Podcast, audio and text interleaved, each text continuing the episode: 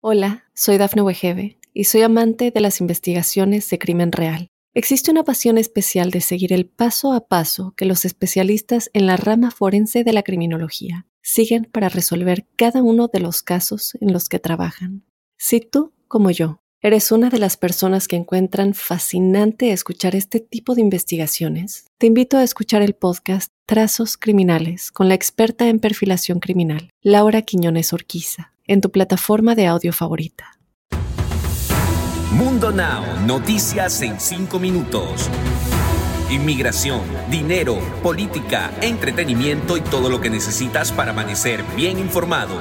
Comenzamos.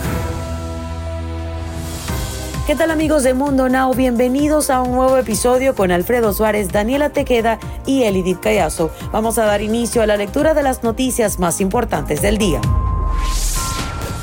Dos inmigrantes indocumentados que se perdieron en un lugar no precisado en Texas lograron trepar a un molino de viento para captar la señal y llamar al 911 para solicitar ayuda, indicó el jueves en la patrulla fronteriza de Estados Unidos. Los agentes que respondieron al llamado dijeron que los dos migrantes perdidos en su camino a Estados Unidos, cuyas identidades no se revelaron, fueron hallados deshidratados.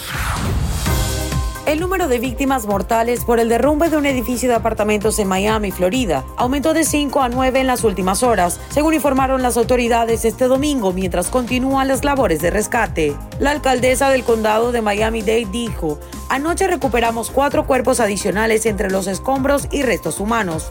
Hoy una víctima falleció en el hospital. De esta manera el número de muertos se eleva a nueve, cuatro de ellos identificados, mientras la cifra de desaparecidos supera las 150 personas.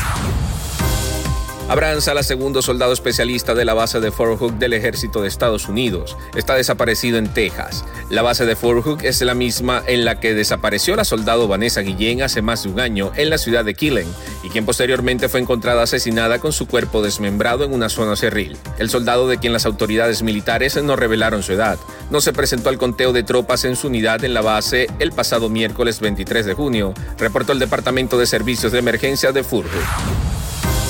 Y debido a la pandemia, la esperanza de vida de los latinos en Estados Unidos se redujo en hasta cuatro años al compararla con la vida anticipada antes de la llegada del COVID-19. La mayor reducción entre todos los grupos en el país, según reveló un estudio de la Universidad de Colorado. El nuevo reporte indica que entre las latinas la expectativa de vida bajó de 84.2 años en 2010 a 81.3 años en la actualidad y entre los latinos esa reducción fue de 78.6 años hace una década a 74.5 años en 2021. Como comparación, la reducción de los años de vida esperados entre la población estadounidense en general fue de solo dos años para los hombres y poco más de un año entre las mujeres.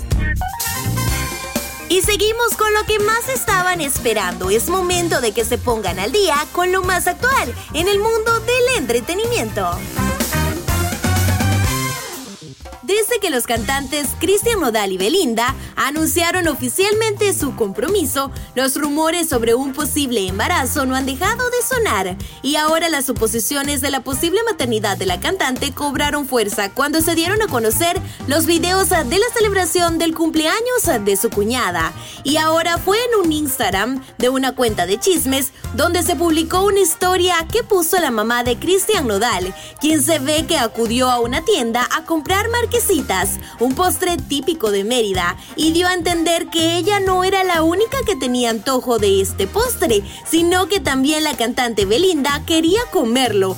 Esto a nosotros nos da sospechas de un posible embarazo. ¿Y usted qué piensa?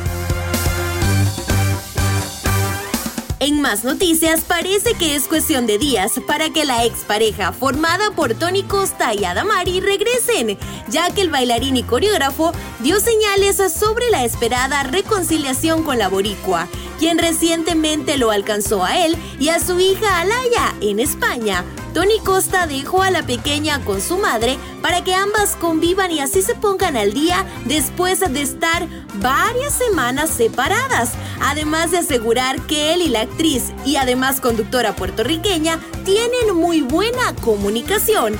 Esta noticia nos pone muy felices porque a mí me huele a reconciliación. Deportes.